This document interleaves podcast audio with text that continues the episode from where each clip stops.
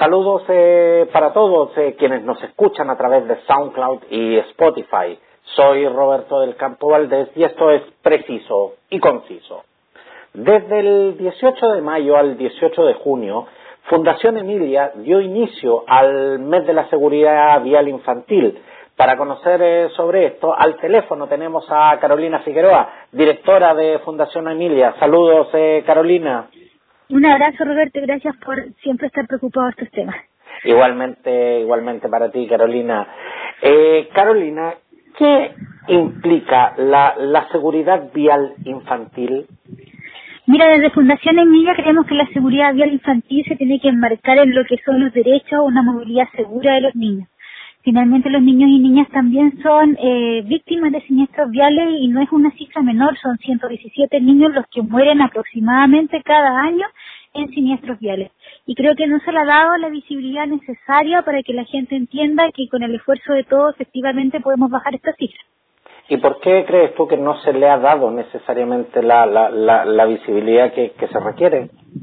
Porque generalmente lo asocian con tránsito y con andar en auto y muchos niños no mueren necesariamente al interior de los automóviles, sino que también son peatones, son ciclistas y no se les ve como un derecho y es un derecho de los niños y niñas el llegar seguros a sus hogares, a su jardín, a su escuela, el sentirse seguro también en las vías.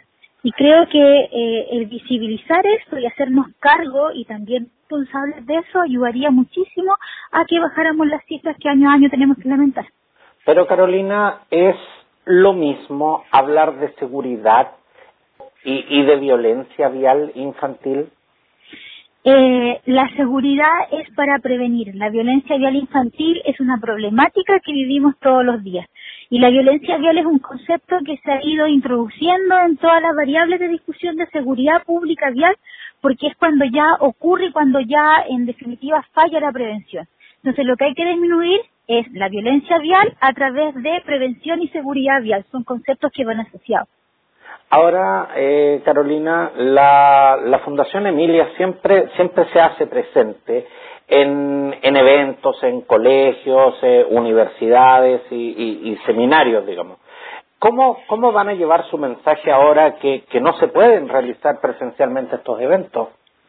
Bueno, no hemos tenido que reinventar y hemos hecho varias cosas en formato digital. Entonces lo que vamos a hacer durante este mes van a ser varias actividades que están todas enlazadas y concanetadas unas con otras.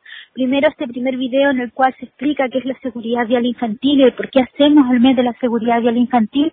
Vamos a hacer también seminarios online en los que la gente se puede ir agregando y puede saber más sobre, por ejemplo, cómo trasladar los conceptos de la seguridad vial a la enseñanza de la primera infancia, etcétera. Y también vamos a hacer cápsulas interactivas y un concurso en el cual invitamos a la gente a que nos envíen los dibujos de sus hijos de cómo ven ellos las vías. ¿Qué ven cuando dibujan las calles? Yo creo que si, si nos ponemos en el lugar de saber qué ven los niños cuando dibujan, también podemos establecer cuáles son los formatos de riesgo y en qué tenemos que tomar atención para inculcar valores de convivencia vial al futuro ciudadano. Toda, toda esta información va a estar disponible en la, en la página de Fundación Emilia. Sí, toda va a estar disponible en la página. Estamos, de hecho, subiendo hoy día toda la información y vamos a ir subiendo durante el mes. Y la idea es que la gente interactúe, que la gente participa, que conozca cuáles son las cifras reales de siniestros viales asociados a, la primera infancia y que nos ayuda a difundir y, y nada, puedo decir que es la primera causa de muerte externa de niños en Chile, de niños desde 0 a 14 años. Entonces, es una causa que realmente hay que tomar atención. Me interesó mucho eso de, de, que los niños puedan enviar sus dibujos. Eh, ¿Dónde los pueden enviar, eh, Carolina? Los vamos a poner en Instagram, a través de nuestra cuenta de Instagram, que es arroba Fundación Emilia. También los vamos a pedir por Twitter, que también es arroba Fundación Emilia, y por Facebook. Y una vez que recibamos todos estos dibujos, vamos a hacer un pequeño video en el cual también le demos la importancia que, que esto tiene para nosotros y que es mostrar también el cómo perciben la seguridad vial los niños.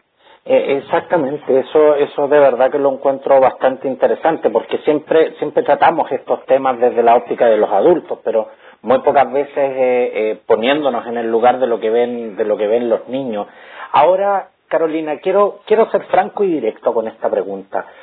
¿Cuán irresponsables somos los adultos en términos de seguridad vial? Muchísimo el momento de enseñar. Por ejemplo, es un ejemplo común y cotidiano que a lo mejor la gente lo hace sin percatarse. Cuando cruzamos con los niños de la mano le decimos nunca cruces con luz roja, pero cuando estamos apurados y lo llevamos a algún sitio, cruzamos igual. Eso es generar una información confusa para los niños y niñas, pero lo hacemos porque lo tenemos totalmente naturalizado. O le decimos siempre cruza en lugares iluminados o con cruce peatonal, pero en realidad no cumplimos las normas básicas que nosotros mismos tratamos de inculcar. Y también otra variable súper importante son los sistemas de retención infantil. El sistema de retención infantil que está integrado en Chile, la mayoría de la gente no lo ocupa y eso efectivamente salva vidas y genera menos lesiones, pero la gente prefiere comprarse un celular de última generación que comprar una silla de retención infantil para su hijo. Entonces creo que en algunos casos tenemos las prioridades un poco cambiadas y eso también es negativo para avanzar en esta temática. No, y, y, eso es verdad. En, en, en, ese sentido, yo, por ejemplo, yo mismo eh, eh, me he encontrado a veces en la situación de, claro, o sea, eh, no tienes que cruzar la calle con luz roja, pero de repente cuando andamos apurados agarramos al cabro chico de la mano y le decimos, corre, corre, corre, y, eso, eso, eso, es un hecho, o sea, eso ahí tenemos que asumir ese, ese grado de, de responsabilidad. Pero, pero tal como tú lo decías también, Carolina, el, los sistemas de, de retención infantil, o sea, yo, yo siento que muchas veces somos capaces de cuidar eh, más la carga que llevamos en el auto que, que cuidar eh, que cuidar a nuestros propios hijos en ese sentido. Sí, muchas veces te encuentras con relatos súper eh, súper sentidos de padres que dicen, bueno, pero si lo llevaban los brazos, ¿qué lugar más seguro que llevarlo en los brazos? Y tú le dices, pero técnicamente llevarlo en los brazos es arriesgarlo, porque en el momento de un siniestro vial la fuerza es tan grande que uno suelta eh, automáticamente, aunque no quiera, lo que lleva en los brazos. Y no se dan cuenta que comprando una silla de retención infantil se reducen en un 70% la cantidad de lesiones. Entonces, efectivamente, es una inversión en aquello que no podemos perder. Carolina, nuestros hijos. Carolina, pero justamente eh, la mayoría de estas irresponsabilidades que, que, cometemos los adultos, me incluyo yo también, son básicamente por desconocimiento o, o, son, o son derechamente por una negligencia. Yo creo que son ambas. Yo creo que es negligencia en el caso de aquellos que se niegan a comprarlo porque van a la esquina y no les va a pasar nada pero es de, por desconocimiento aquellos que los compran y ni siquiera se leen los manuales porque creen que es muy simple instalarlas y las tienen mal instaladas. Entonces tiene siniestros viales en que la silla efectivamente no cumple eh, la lógica de la prevención porque no la anclaron, porque no la, la pusieron bien. Entonces también es una tarea súper importante el saber usar los instrumentos, no solamente comprarlos y superponerlos en los asientos traseros, sino que saber usar los sistemas de retención infantil. Desde, desde 2015 que Fundación Emilia nos recuerda que, que, mayo es el mes de la seguridad vial infantil, ¿cuánto, cuánto se ha avanzado en, en estos cinco años? Mira, yo creo que se ha avanzado en el término que tenemos una legislación que tiene sanciones para aquellos que no usan sistemas de retención infantil, en que se conoce más la temática, pero creo que hay mucho todavía por hacer. Primero que se lo ponga dentro del catálogo de los derechos de los niños y niñas, o sea, el derecho a la movilidad segura es un derecho que tiene que estar presente en todas las discusiones cuando hablamos de los derechos de la infancia. Y también creo que hay que ampliar un poco la mirada en, en esto de dar las condiciones para tener buenos sistemas de retención infantil. En Chile los sistemas de retención infantil no son baratos. Entonces también tenemos que revisar el por qué no son tan baratos y ver si el Estado también ahí pone una serie de, estrategias técnicas para que todos tengan acceso.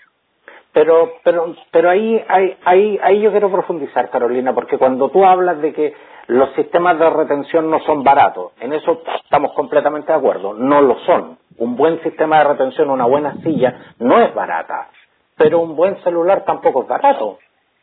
Sí, tienes toda la razón. Y, y, en ese sentido, por eso, por eso mi pregunta básicamente, cuando, cuando yo señalo cuánto se ha avanzado en estos años, ¿se ha generado realmente eh, un cambio cultural y especialmente se ha generado la conciencia necesaria?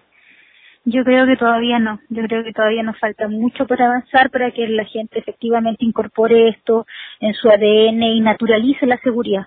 Porque generalmente naturalizamos la inseguridad y yo necesito que se naturalice la seguridad de tomar todas las prevenciones del caso, especialmente con los niños y niñas. Ahora, en comparación a países desarrollados en, en, en esta materia, ¿cuán realmente al debe estamos?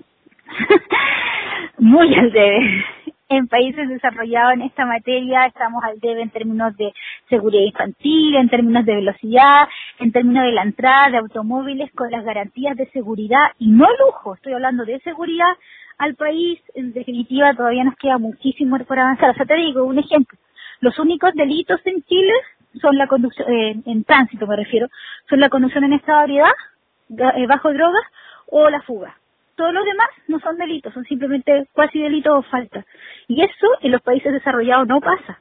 Está sancionada la velocidad y están sancionadas otras características de los siniestros viales que acá no. Así que sí, estamos muy al debe aún. Muchas gracias, eh, Carolina Figueroa, directora de Fundación Emilia. Quiero, quiero también enviar eh, saludos a tu esposo Benjamín y, a toda la gente que, realiza un gran trabajo en Fundación Emilia. Muchas gracias Roberto y de verdad muchas gracias por siempre preocuparte por estos temas. Muchas gracias Carolina. Hasta pronto. Hasta pronto. Chao.